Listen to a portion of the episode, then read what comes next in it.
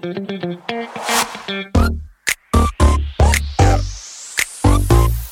it.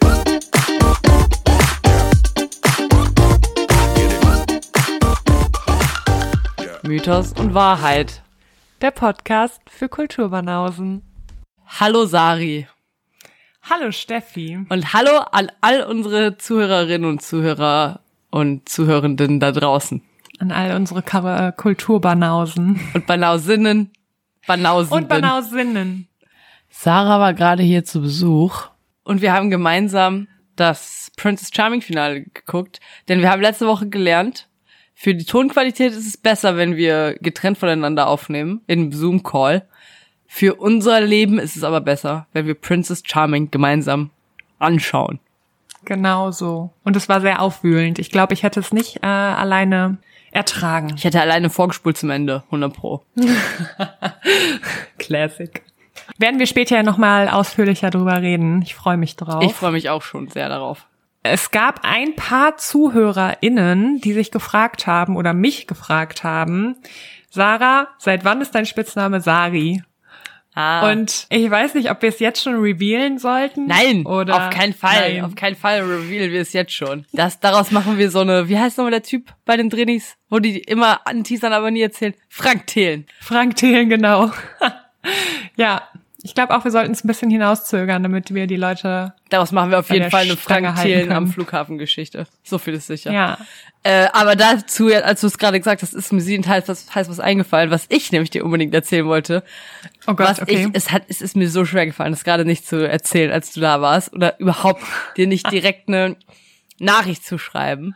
Pass auf. ich bin so aufgeregt. Ich habe drei Nachrichten von drei verschiedenen Leuten auf mein privates Insta bekommen, ja. Ob wir beide ein Paar sind. Ich wollte dich damit wirklich überraschen hier in der Aufnahme. Ich liebe es. Woran lag's? Weil wir, weil du dich von der Muse geküsst Wahrscheinlich. Ich könnte es mir vorstellen, aber das kam halt erst echt erst nach der letzten Folge. Ja. Sweet, aber Soll ich die Truth revealen? ja, revealed sie. Ja, nee. Also Sarah und ich sind kein Paar. Das hat mehrere Gründe. Erstens, wir sind Freunde. Zweitens, Sarah, das tut mir jetzt leid. Ich weiß, das macht man nicht, aber ich werde dich jetzt in der Öffentlichkeit outen. Oh Gott. Tut mir leid. Sarah ist heterosexuell.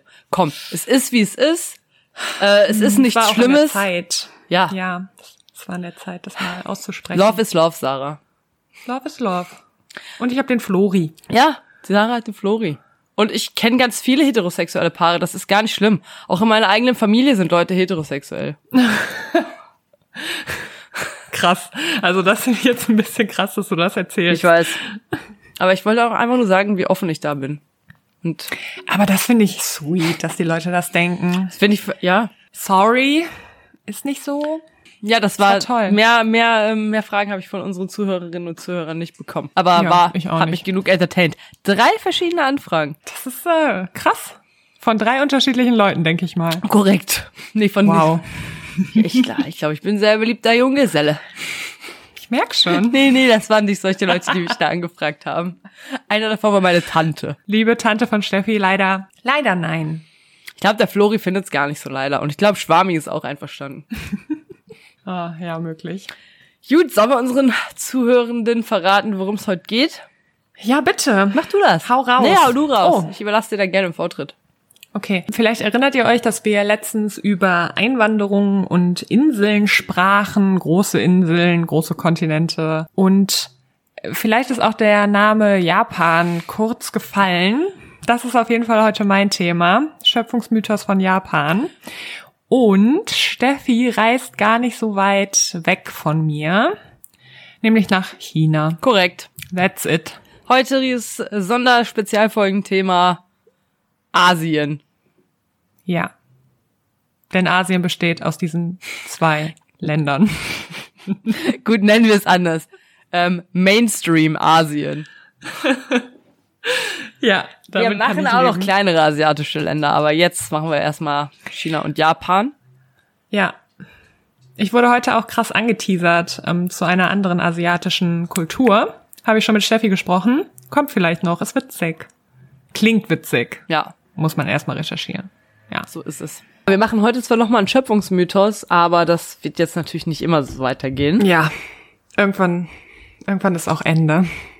Wir dachten jetzt, wir stellen einfach mal ein paar äh, Kulturen vor, dann haben wir schon mal einen kleinen Überblick darüber, was da so geht, paar äh, und können vielleicht ein paar generelle mythologische äh, Modelle vergleichen und sowas. Aber wir werden auch noch zu sehr, sehr epischen Dingen kommen. Ich zum Beispiel freue mich schon sehr auf die Odyssee. Oh, paar ja. Geschichten von Thor. Weil, äh, ehrlich gesagt, als ähm, Kind war einer meiner ersten imaginären Freunde, also mein zweiter imaginärer Freund war Thor. Mein erster war Spider-Man, aber mein zweiter war Thor. Okay, das ist, Mit denen habe ich halt als Kind Krass. immer rumgehangen. das ist ziemlich krass. Ja, also, aber ich habe jetzt auch gelernt durch dich, Sari, dass ich mich auch auf Mythen freue, die ich überhaupt noch nicht kenne. Ja, total. Also es bringt halt auch mir persönlich ziemlich viel. Das gefällt mir gut. Mir auch. dass auch wir etwas aus diesem Podcast mitnehmen. gut. Auf jeden Fall. Ich möchte am Anfang kurz klarstellen, dass ich mich null mit Japan auskenne. Also Ich möchte an dieser Stelle sagen, Jo, da. Es tut mir leid. Es tut mir leid, was hier passiert. Wenn du möchtest, kannst du mal als Gast in eine Spezialfolge kommen und ähm, alles erzählen, was wir falsch erzählen und was wir vergessen Ja. zu erwähnen. bitte. Ich möchte, weil wir letzte Folge auch drüber gesprochen haben, klarstellen, wie die Menschen nach Japan kamen. Und zwar wanderte eine Gruppe aus der Gegend des heutigen Sibirien über eine Landbrücke vom asiatischen Festland nach Norden Japans ein. Und diese Wanderung der sogenannten Nordgruppe ist heute auch archäologisch und genetisch ganz gut belegt. Es gab eine zweite Einwanderung, die erfolgte ebenfalls über eine Landbrücke, aber von der koreanischen Halbinsel nach Zentraljapan. Und der Süden Japans, der wurde von Menschen aus Südostasien auf dem Seeweg erschlossen. Und diese Landbrücken, von denen ich eben gesprochen habe, die gibt's heute natürlich nicht mehr. Die sind vor etwa 20.000 Jahren verschwunden. Denke ich mir. Das ist eigentlich das, was ich sagen möchte am Anfang zu Japan. Kurze Frage nochmal. Hast du gesagt, wann das war? Ach so, ähm, ja, in der Jomon-Zeit umfasst etwa die Jahre 16.500 bis 300 vor Christus. Oh, okay. cool. Ja, genau. Ich hoffe, ich spreche auch alles äh, richtig aus, was ich heute sage. Ich möchte denselben Ähm. Disclaimer schon mal jetzt für meinen späteren Beitrag ähm, einbringen. Wir fangen an mit einem Urgötterpaar. Izanagi, das ist der Mann. Izanagi. Izanagi Okay. bedeutet entweder er, der winkte oder einladender Herr. Gut, und also Urgötterpaar Izanagi und Izanami Okay. bedeutet sie, die winkte oder einladende Frau. Geil. Ja, Ah, toll. ja. So, und dieses Urgötterpaar, dabei handelt es sich zugleich um ein Ehepaar sowie Geschwister. Nein, sag es nicht. Classic. Doch. Why? Doch, ähm, wir wurden ja verschont davon drüben in Nordamerika. Hier leider nicht. Aber es ist, wie es ist. Es ist, wie es ist. Ich So. glaube, das muss auch in so einem guten Schöpfungsmythos, da ist es einfach so. Ja, auf jeden Fall gibt's neben diesem Urgötterpaar noch ganz viele andere Urgottheitsgestalten, aber da gehe ich gar nicht drauf ein. Dieses Paar, den wurde von den Urgottheitsgestalten aufgetragen, Japan zu erschaffen. Dann standen sie da, haben erstmal das ganze Chaos unter sich beobachtet und waren mit dem, was sie sahen, nicht zufrieden. Daraufhin rührte Izanagi, der Mann, mit seinem Speer so ein bisschen im Wasser umher. Und als er den Speer dann wieder nach oben zog, tropfte etwas Salzwasser herab und es entstand eine Insel.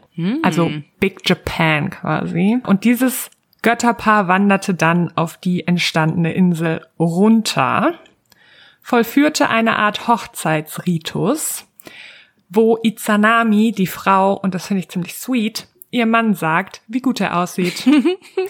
Okay, das ist richtig sweet. ja, und dann haben die sich irgendwie vereinigt und es entstand Oyashima. Also die acht größten Inseln Japans sowie sechs weitere kleinere Inseln. Später dann gebar Izanami zwei weitere Inseln. Die waren allerdings ziemlich unförmig und unschön. Daraufhin befragte das Paar die Obergottheitsgestalten oben im äh, Geisterreich, ich glaube, so heißt es nicht, aber die anderen Urgötter, warum diese Inseln so hässlich geworden sind. Und als Antwort bekamen sie, dass Izanami, die Frau, schuld gewesen ist, weil sie als erstes bei der Hochzeit gesprochen hat. No. Und das ist richtig fies. Sie hat doch nur ihrem Mann gesagt, wie gut er aussieht. Boah. Ja, Das gefällt mir richtig gar nicht. nee, mir auch nicht. Aber daraufhin wurde die Hochzeit wiederholt. Beide passten auf, dass, äh, dass sie eben nicht als erstes sprach, sondern Izanagi. Und daraufhin wurden die wunderschönen Inseln Japans geboren. Und dann habe ich mich gefragt, Entschuldigung, wie viele Inseln hat Japan denn, wenn doch schon 14 Inseln am Anfang durch die äh, durch diesen Hochzeitsritus entstanden sind? Und dann habe ich recherchiert und gesehen, Japan besteht aus mehr als 6800 Inseln. Die meisten davon sind sehr klein, aber das war mir so nicht bewusst. Ich, ich täusche jetzt Überraschung vor, aber ich wusste es halt. Oh, so viele Inseln hat Japan? Wow, das, das ist ja. Ich wusste das, Ja. aber man muss auch sagen, ähm, dass ich einen sehr guten Freund habe, der Japaner ist. Das könnte der Grund sein, warum ich das weiß. Ich weiß aber nicht so genau, was der Grund ist, warum ich das weiß. Also, ich finde das schon krass, weil da muss sie ja 6800, mehr als 6800 Inseln geboren haben. Das ist, glaube ich, ein, da gebärst du viel. Das Götterpaar kreierte aber nicht nur Inseln, sondern auch weitere Gottheiten, die Landmassen oder natürliche Elemente darstellten. Das ist sweet, weil das wieder so ein bisschen Bezug zur Natur ist. Das mag ich. Ja. Alles war gut, bis Izanami Kagutsuchi gebar. Auf jeden Oh Fall war das ein no. Feuergeist. Und dieser Feuergeist, ja, der hat sie bei der Geburt sehr stark verbrannt. So Mm. Was stark, dass sie leider starb. Oh Gott, das, Ja. oh Gott. Ja, also Izanami ist gestorben. Damit kam Izanagi gar nicht klar. Und in seiner Trauer nahm er sein Schwert und köpfte den Feuergott. Diesen, ja, Feuergeist da. Und aus dessen Körper kamen dann acht Kriegsgötter und acht Berggötter raus. Also das ist, anscheinend ist es so, dass aus toten Körpern weitere Götter entstehen. Später mehr dazu. Später mehr dazu. Ja, es klingt jetzt ganz groß, aber Das klingt ganz später groß. gibt's noch eine kleine, kleine Geschichte dazu. Und die ist wirklich klein. Oh Gott, jetzt habe ich so angeteasert, das ist ein Satz. Und zwar kommt noch aus einem anderen Körper, kommen noch Gottheiten. So, jetzt höre ich auf zu spoilern. so, nachdem er sein, seinen Sohn köpfte, reiste Izanagi in die Unterwelt, weil er seine Frau wieder zurückbekommen wollte. No. Und ja, vor den Toren bat er sie zurückzukommen. Allerdings war das Problem, dass sie sich da unten schon was zu snacken geholt hat. es wurde auf der Feuerstelle der Unterwelt gekocht und deshalb musste sie nach Erlaubnis fragen, ob das in Ordnung ist. Da machte sie sich auf die äh, auf den Weg, aber ihr Mann wurde leider sehr schnell sehr ungeduldig und schaute in diese Unterwelt, in diesen Eingang der Unterwelt hinein. Und dort sieht er den verwesten Körper seiner Ehefrau, durch den Oh. bereits die Maden kriechen. Mann, was ist mit diesem Mythos? Ja. Und Izanami sieht das halt, wird sauer, weil sie, ne- sie wollte nicht, dass ihr Mann ihren hässlichen, verbrannten, von Maden verseuchten Körper sieht und lässt ihn dann von acht Donnergottheiten und 1500 Kriegern, die aus ihrem toten Körper kamen, aus der Ah. Unterwelt vertreiben. Und dann, wow. ja, super strange. Also, ja, okay. So.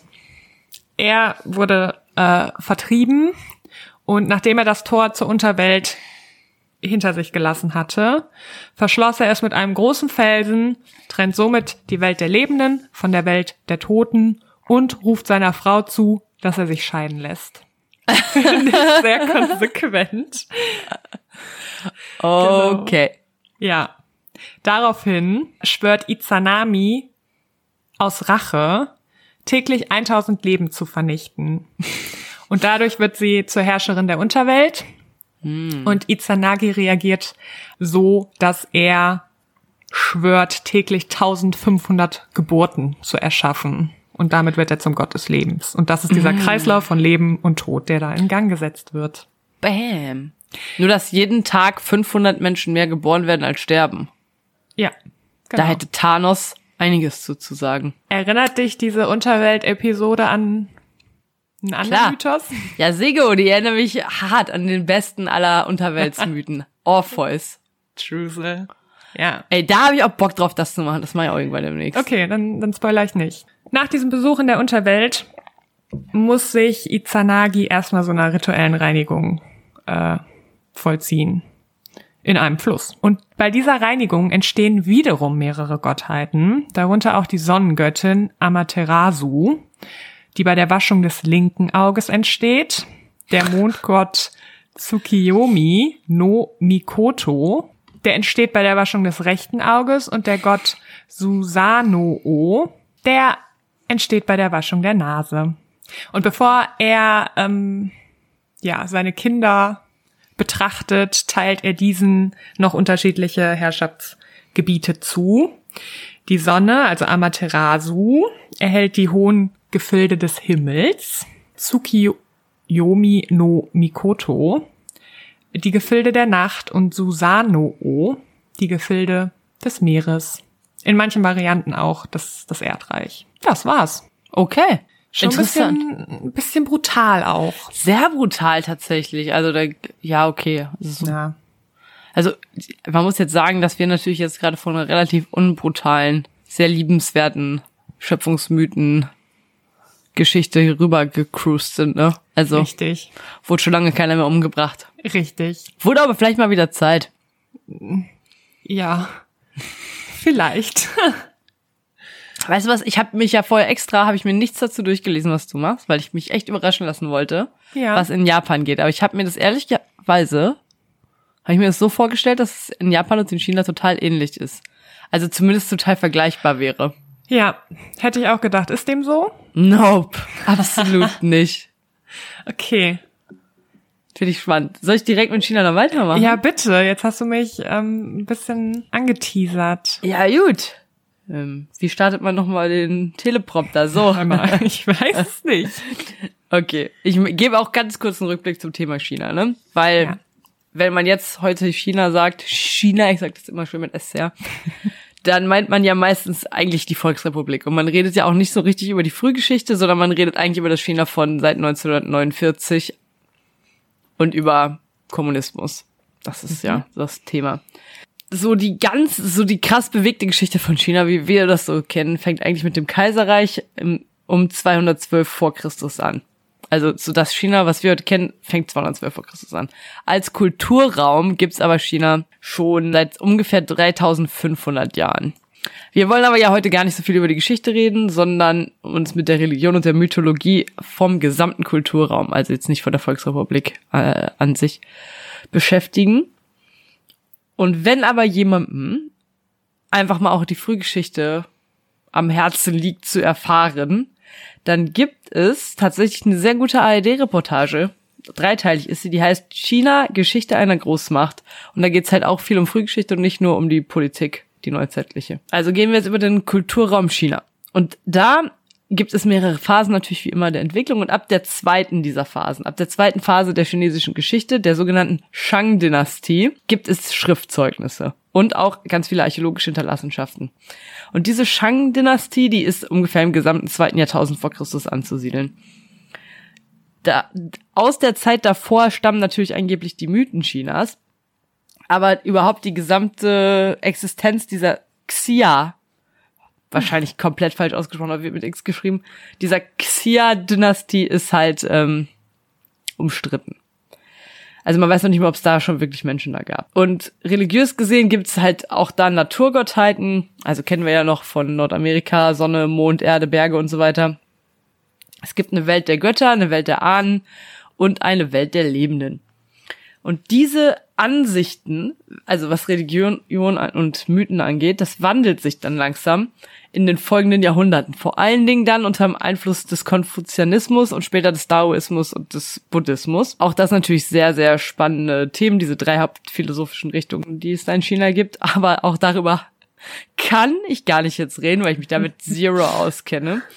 Aber ich habe mich da mal ganz kurz reingehört und tatsächlich hat die ARD Audiothek, ich bin heute großer ARD-Fan, wie ich merke, gibt es in der ARD Audiothek dazu ganz viele Beiträge, wo ich mal angefangen habe reinzuhören. Da kann man gut mal mit dem Beitrag mit dem Namen Chinesische Philosophie, unsere Unkenntnis hat viele Wurzeln. So heißt es. Und da kann man mal starten, genau richtig für Kulturbanausen. Und von da aus kann man sich dann so durchklicken, was über die philosophischen Richtungen äh, lernen. Das Ding ist, erst ab konfuzianischer Zeit, also Konfuzius lebt 551 bis 479 vor Christus und erst ab der Zeit kennen wir Schriftzeugnisse, die sich mit den Mythen beschäftigen. Und zwar, weil da verschiedene Philosophen angefangen haben, diese Mythen aufzuschreiben, aber immer zur Untermauerung ihrer eigenen Lehren. Das heißt, äh, die sind wahrscheinlich entsprechend verfälscht worden und deswegen gibt es von allen Mythen in China sehr, sehr viele verschiedene Versionen. Und man weiß halt, die weichen halt teilweise sehr stark voneinander ab und man weiß natürlich am Ende nicht, jetzt hätte ich fast gesagt, was wirklich passiert ist, aber du weißt schon, was ich meine. und gerade die Schöpfungsmythen sind tatsächlich sehr bruchstückhaft überliefert. Da gibt es mehrere wirklich sehr verschiedene, aber es gibt eine, die ist am weitesten verbreitet und die mag ich, die Geschichte. Das ist die Geschichte von Pangu. Pangu. Geiler Typ. Aber da, so, erstmal, was ist los? Am Anfang ist wie überall, wie immer, wie es fast nie woanders, also außer bis jetzt in Nordamerika, ja, ist am Anfang natürlich das Chaos. Wir alle kennen jetzt das Chaos, Leere, formlos, bla bla bla, Chaos. Typische Chaos-Definition einfügen. Und in diesem Chaos entwickelt sich ein Ei. Ein Ei. Da ist also einfach ein Ei im Chaos. Okay. Und im Ei ist Chaos und außerhalb des Eis ist auch Chaos. Aber in diesem Ei befindet sich auch das erste lebende Wesen auf der äh, Erde, nämlich Pangu. Pangu ist eine halbgöttliche Gestalt, die jetzt 18.000 Jahre in diesem Ei heranreift. Pangu sieht in den meisten Geschichten aus wie ein sehr haariger und gehörnter Riese. Manchmal sagt man aber auch, dass er den Kopf einer Katze, den Körper einer Schlange und die Pranken eines Tigers hat. Auf den Bildern wird er allerdings immer als wirklich sehr, sehr stark behaarter Typ mit Hörnern dargestellt.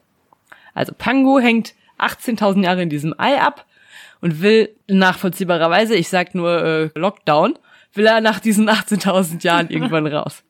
Und dann schlüpft er aus dem Ei raus, dann kommt aber gleichzeitig auch das Eiweiß aus dem Ei und das Eiweiß wird zum Himmel und das Eigelb kommt auch aus dem Ei und das Eigelb wird zur Erde. Und nach einigen äh, Auffassungen werden nun zwei größere Schalenstückchen zu Sonne und Mond und alle kleinen Schalenstückchen werden zu den Sternen.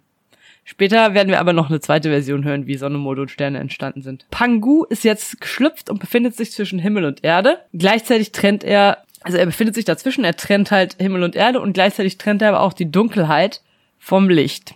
Und die Dunkelheit wird genannt Yin und das Licht wird genannt Yang. Oh. Und Toll. er selbst, ja, oder?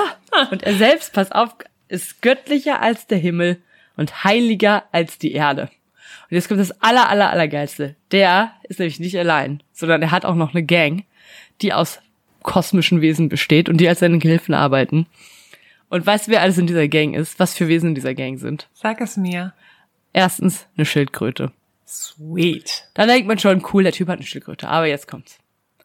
Ein Einhorn, ein Was? Phönix und ein Drache. Okay, Drache kann ich nachvollziehen. Wie kommt das Einhorn und der Phönix dahin? Ja, wie kommt denn der Drache dahin? Ja, ja. Aber wie kommen die, wie entstehen diese vier Figuren? Das weiß ich nicht, aber die sind da. Okay. Hat er was sich gemacht. Okay. Was die viel wichtigere Frage ist, hat die Schildkröte Selbstwertprobleme? Weil echt, du bist so eine Schildkröte, die ist super langsam, die kann nicht fliegen, kann als einzige nicht fliegen, wie ich sagen möchte. Ist sehr, sehr langsam und hat keine besonderen Kräfte. Sieht aber ziemlich süß aus Das stimmt, okay. und Na, lebt ewig. Ja, okay. Phönix Das auch. wahrscheinlich auch. Einhörner wissen wir nicht. ja, jedenfalls dann transformiert jetzt Pangu sich in den nächsten 18.000 Jahren nicht weniger als neunmal am Tag. Pro Ta- Tag wächst er und schiebt damit auch den Himmel, also Yang, drei Meter weiter nach oben und die Erde, die Yin ist, drei Meter weiter nach unten, weil er zwischen den beiden steht und immer weiter wächst. Und das passiert so lange, bis Pangu 45.000 Kilometer groß ist. Dann ist der richtige Abstand zwischen Yin und Yang erreicht und Pangu beginnt jetzt zu sterben. Oh nein, nur weil er wachsen musste. Ja, aber das ist, glaube ich, okay. Sein Okay. Körper teilt sich nämlich jetzt auf und wird zu den wichtigsten Elementen des Universums. Ich gebe ein paar Beispiele, ja? Pangu legt sich halt ausgestreckt hin und sein Kopf, sein Bauch, seine Füße und beide Arme, die der dann so von sich streckt, markieren heilige Berge in China. Sein Atem wird zu Wind äh, und auch zu Wolken. Sein rechtes Auge wird zum Mond. Sein linkes Auge wird zur Sonne. Ah, das Ja. kennen wir. Das kennen wir. Sein Schweiß wird zu Regen und seine restlichen Körperflüssigkeiten werden zu Meeren, Seen und Flüssen. Und seine Körperhaare werden zu Pflanzen und Bäumen. Und zur Herkunft der Menschen gibt es dann, wenn wir jetzt im Pangu-Mythos bleiben, da leben auf seinem Körper, weil er ja sehr behaart ist, ganz viele kleine Flöhe. Wenn die vom Wind berührt werden, dann werden die zu dem Menschen. Oh, wir sind Flöhe. Ja, ich finde es irgendwie sweet. Es gibt auch noch aber eine andere Theorie zum Thema, äh, wie die Menschheit auf die Erde kommt. Und zwar gibt es in dieser Version eine große Göttin, die sich in der von Pangu geschaffenen Welt dann äh, niederlässt und die Menschen aus Ton formt. Ist ein bisschen lame, dass alle Leute immer mit diesem Ton ankommen. Und hier bringen dann natürlich verschiedene Götter den Menschen Verschiedenes bei. Dann folgt irgendwie eine ganz abgefahrene Geschichte, da kann ich jetzt nicht länger drauf eingehen. Ich sag nur, äh, große Flut, zwei Geschwister, wir alle wissen, was das heißt. Neue Generation Menschen. Und die Götter im Himmel schicken dann einen kleinen Käfer runter, um den Menschen was beizubringen. Und wir alle lieben kleine Käfer, die runtergeschickt werden, um irgendwas zu machen. Ist so. Nur- Wie toll. Dieser Käfer soll den Menschen halt beibringen, dass sie alle drei Tage etwas essen sollen. Aber der kleine Käfer ist ein kleiner Trottel und vergisst das unterwegs, weil es so lange dauert, und bringt den Menschen dann bei, dass sie dreimal am Tag was essen sollen. Und das war ja falsch. Und das finden die Götter auch gar nicht cool, weil die Me Menschen machen das dann und müssen dementsprechend sehr oft dann aufs Klo. Und davon sind die Götter und Göttinnen super angeekelt, sodass sich die Erde, also die sind halt super angeekelt davon, dass die Erde sich jetzt immer mehr mit Fäkalien füllt. Und deshalb sorgen sie dafür, dass der Himmel weiter noch von der Erde entfernt ist. Und dass die Menschen nicht mehr ganz so einfach wie vorher mit den Göttinnen interagieren können. Und zur Strafe müssen ab dann alle Käfer dieser Gattung für den Rest ihres Lebens den Mist der Menschen essen. Nein. Oh. Ja, ich so finde es gar nicht so schlimm, dreimal am Tag zu essen. Ich finde es eigentlich ganz geil, dreimal am Tag zu essen. Ich würde sogar mehr. Ja, ich, ach, der arme Käfer. Ach. Das hat er nicht verdient. Weiß nicht. Ich glaube, der findet das mittlerweile okay. Ich habe das. Ja. Ich, es gibt so eine kleine Reportage, die heißt, glaube ich, Tiny World auf Apple TV. Und da geht's auch manchmal um Käfer. Das ist super, super. Das ist eine richtig coole Reportage, kann ich nur empfehlen. Also das ist so eine Reihe. Da geht's Früher um ganz, ganz kleine Tiere. Bei Löwenzahn gab's eine CD-ROM. Und da konnte man auch einen Mistkäfer spielen und musste dann immer die ich glaube daran. Mistkugeln in Ohne so ein Witz. Loch packen. Ich erinnere mich so ein bisschen daran. Da klingelt irgendwie was. Good old times. Ja. Ja, naja, das war der chinesische Mythos. Und jetzt ähm, komme ich zu meinem Fun Fact des Tages. Oh ja, bitte. Ding, Los. ding, ding, Einspieler. Es geht heute um Yin und Yang, nämlich besonders im Daoismus bzw. Taoismus. Also das ist ja eine der drei Lehren, durch die das heutige China maßgeblich geprägt wurde. Besonders in diesem Daoismus ist die Balance im Universum ein zentrales Element.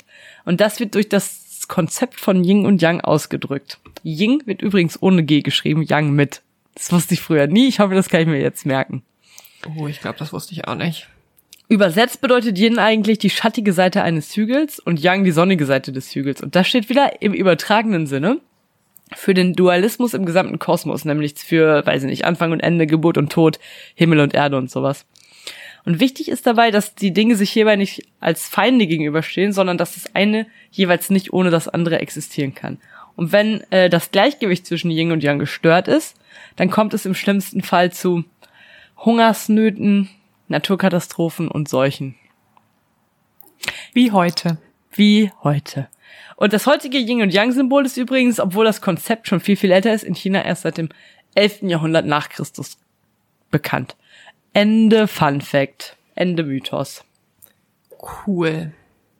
Auch sehr verrückter Mythos, finde ich. Fand ich auch. Ich fand es irgendwie sweet mit dem Ei. Das war mal was ganz anderes. Wollen wir jetzt zum eigentlichen Teil, zum wichtigsten, zum, Zum Höhepunkt. wichtigsten Teil, ja, oh mein Gott. Das Staffelfinale. Das Finale der Liebe. Oh, yes, baby. Das ist charming. Ich spiele den Einspieler ein. Ja.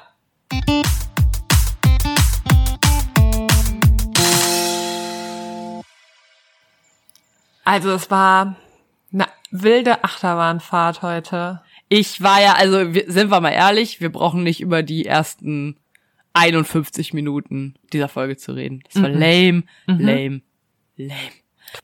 Ja, und dann kam es zum großen Showdown, wie immer bei Bachelorette, Bachelor, Prince Charming und jetzt auch Princess Charming stehen die beiden Endkandidaten der Princess in diesem Fall gegenüber. Und es wird immer hin und her geschnitten zwischen Reden und großen Gefühlen, wo die Princess nochmal alles, was sie jemals zusammen erlebt haben in den letzten zweieinhalb Wochen zusammenfasst. Es ist jedes Mal eine große Achterbahnfahrt und man muss sagen, Sarah und ich, wir gucken ja jetzt nicht erst seit gestern gemeinsam diese Sendung. Und es ist, es wird nie die Person, von der wir möchten, dass sie es wird. Es wird immer genau die Person, von der wir es nicht wollen. Ja. Ist dir heute noch aufgefallen? Ist dir wahrscheinlich schon vorher aufgefallen, aber du hast es mir heute gesagt und dann, Ja. ja, ist es mir auch aufgefallen. Wir waren für Dominik, wir waren für Vincent, Für wen waren wir noch?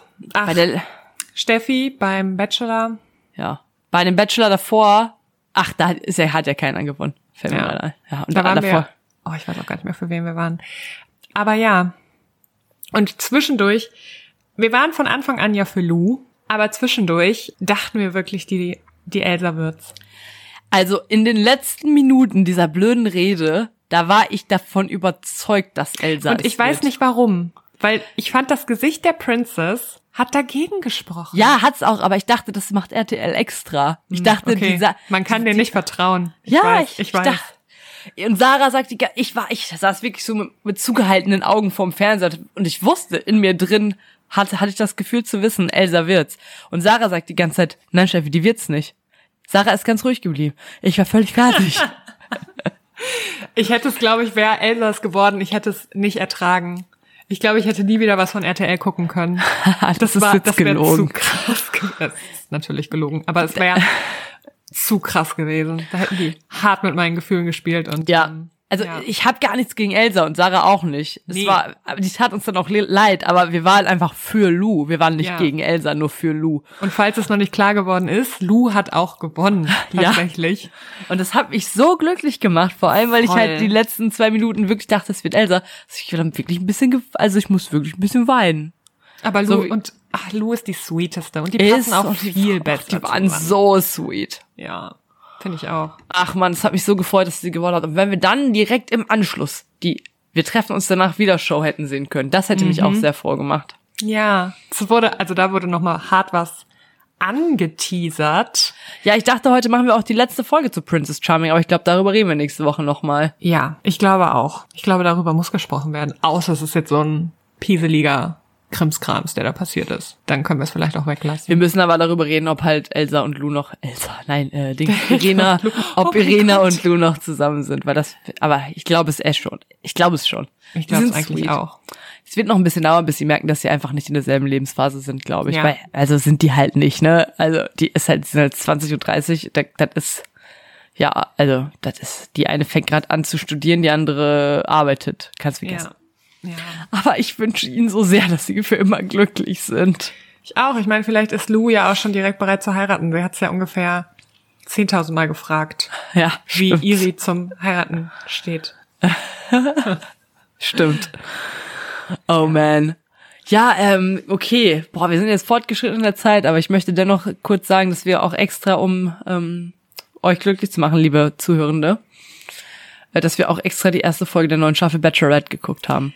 Haben wir. Und unsere Nicht Meinungen zusammen, dazu sind, wir haben es nicht zusammen geguckt und ich glaube, unsere Meinungen dazu gehen sehr auseinander. Ja. Bitte, Sarah, fang an. Gut. Ich war am Anfang sehr geschockt, dass es die Maxim ist. Ich habe auch die ähm, Staffel mit ihr und dem, wie hieß der? Keine Ahnung, Daniel oder so. Oder David äh, gesehen. Und ich erinnere mich daran, dass die sehr unscheinbar war und auch von selber gegangen ist. Und dann ist sie jetzt Bachelorette geworden. Hat sich ja kurz vorher von ihrem Freund getrennt. Fand ich eine krasse Nummer, dass sie dann direkt bei der Bachelorette anfängt. Ist mir dann aber eigentlich sehr sympathisch äh, rübergekommen. Ich fand sie, ja, sweet, zurückhaltend, und hat sich halt da mit den Männern auseinandergesetzt und recht äh, erwachsen verhalten. Steffi, sag du doch mal, wie du das siehst. ähm, man muss jetzt sagen, ich habe die ganze Zeit schon so den Kopf geschüttelt, während Sarah gesprochen hat. Ich will mal sagen, sweet, du meinst nichtssagend oder was? Sweet war die nicht. Was war denn an der sweet? sweet? Und äh, erwachsen, die war so unsouverän, wie ich noch nie in meinem Leben eine Bachelor und eine Bachelorette erlebt habe. Möchte ich im Fernsehen, möchte ich wirklich, dass, ein, dass im Fernsehen die, die weibliche Seite der Menschheit von jemandem repräsentiert wird, zu dem gesagt wird, dreh dich mal für mich. Okay, und da die dann antwortet, du bist der Erste, der mich das heute fragt und sich dann noch dreht, statt zu sagen, sorry Brudi, ich werde nicht gern auf meinen Körper reduziert. Boah, das hat mich so sauer gemacht. Das zum einen. Dann sagt dieser eine Typ zu der, äh, es ist ja schon sehr untypisch, dass die Frau dem Mann eine Rose gibt. Oder wie, was meinst du? Und sie sagt, ja. Willst du mich verarschen? Vielleicht ist der Kontrast, Kontrast jetzt zu Princess Charming auch zu groß. Aber das hat mich so abge... Und dann können die nicht die Bachelorette nehmen, die wenigstens weiß, oder sagen kann, dass Augsburg und Aachen wirklich nicht nah aneinander sind. Okay, das ah. sind jetzt, da habe ich mich ja auch schon zu geäußert, das fand ich auch alles fragwürdig. Aber an und für sich finde ich, ist es eine nette. Aber wollen wir das, wollen wir das im Fernsehen nette Frauen zu sehen sind, die nett sind, wenn Männer sich benehmen wie die letzten Sp Nein, natürlich nicht. Aber ich glaube, das wirst du auch in den nächsten zehn Staffeln Bachelorette nicht sehen. Und das finde ich halt das Gute an der Princess. Stimmt. Dass die, ja, dass die ja, da einfach sagen, was sie denken. Dass sie da ich echte Menschen nehmen. Ja. Das ist es halt. Ja. Bei der Bachelorette nehmen die einfach keine echten Menschen. Dann nehmen die halt entweder nur so Püppchen oder so aufgepumpte Typen. Weil das Richtig. wirft ja nicht nur ein schlechtes Licht auf Frauen. Das wirft Richtig. ja auch ein schlechtes Licht auf Männer. Das wirft generell, wirft die Bachelorette und der Bachelor, schlechtes Licht. Wobei der Bachelor geht noch. Und die letzte Staffel Bachelorette war auch nicht ganz so schlimm, außer was die Männer anging. Ja, das ist Also. Richtig. Da erwartest du, glaube ich, zu viel von der Bachelorette oder dem Bachelor. Ja, also, äh, also, das ist, aber diesmal fand ich es wie RTL 2. Also wirklich, ich fand's ganz schlimm. Da waren halt drei Typen dabei, die kamen mir vor wie normale Menschen. Ja. Und die restlichen Typen gingen gar nicht. Und ich sag dir auch, die drei Typen kommen halt bis ans Ende. Ja, ich hoffe. Weil wenn nicht, dann nehme ich alles zurück, was ich über die Bachelorette gesagt habe. ja, ich glaube auch, dass du in gewisser Weise, also ich glaube auch, dass sie die, diese drei Situationen, die ich eben, also ich glaube, dass sie wusste, dass Augsburg und Aachen nicht nah aneinander sind. Ich glaube, das konnte man an ihrem Gesicht sehen. Ich glaube, dass sie in, erster, in der ersten Sekunde irritiert davon war, dass sie sich drehen sollte für den einen Typen. Ja. Und ich glaube, dass sie auch irgendwie dachte, das ist jetzt weird, dass der ankommt und sagt, Frauen sollen Männer keine Rosen geben. Und das finde ich ehrlich gesagt noch schlimmer, als wenn sie es nicht in Frage gestellt hat, hätte. Nämlich, dass sie es einfach so hingenommen hat. Und dass sie es unkommentiert hat stehen lassen. Und das RTL das unkommentiert hat stehen lassen, während die aus ähm, Prince Charming so eine Aufklärungssache gemacht haben, wo jede noch so kleine politische Unkorrektheit das stimmt. zu Recht aufgeklärt werden musste. Das stimmt. Aber das ist halt auch der Unterschied Vox RTL. Das Vox und RTL sind eine Gruppe. Ah, Schüssel. Ja, du aber, hast aber also, schon recht, dass bei Vox qualitativ hochwertigere Sachen laufen. Und ja, also wenn ich mich entscheiden müsste zwischen nochmal eine Staffel Princess schauen oder Bachelorette, würde ich natürlich immer die Princess nehmen, weil du 100. hast da voll den Mehrwert. Und bei der Bachelorette halt nicht. Ja. Es ist halt leider echt Immerhin sind die nicht wieder auf Kreta, weil ich kann mir jetzt nicht nochmal angucken, wie sich Leute äh, bei Aphrodite den Kaffeesatz lesen lassen. Ja, ja, das stimmt. Ah. Ja, ich will gar nicht, also ich weiß ganz genau, noch fünf Folgen Into the Bachelorette, dann gibt es da Leute, die ich mag, dann revidiere ich meine Meinung über die Bachelorette, dann ja, aber auf den ersten Blick muss ich sagen, hat mir das gar nicht gut gefallen. Schon gar nicht in der im Unterschied zur Princess. Ja, weil der Unterschied ist schon echt krass. Ja, dann, so, das war doch ein schöner Tag. das war's. Ja, Sari, wollen wir dann für heute mal einpacken? Packen wir ein. Alle, liebe Zuhörerinnen, liebe Zuhörer, liebe Zuhörenden, alles Gute für eure Woche. Mhm. Macht es gut. Bis bald. Und ähm, genießt den Song, den wir jetzt noch am Ende spielen. Oh yes. Ciao. Tschüss. Get it.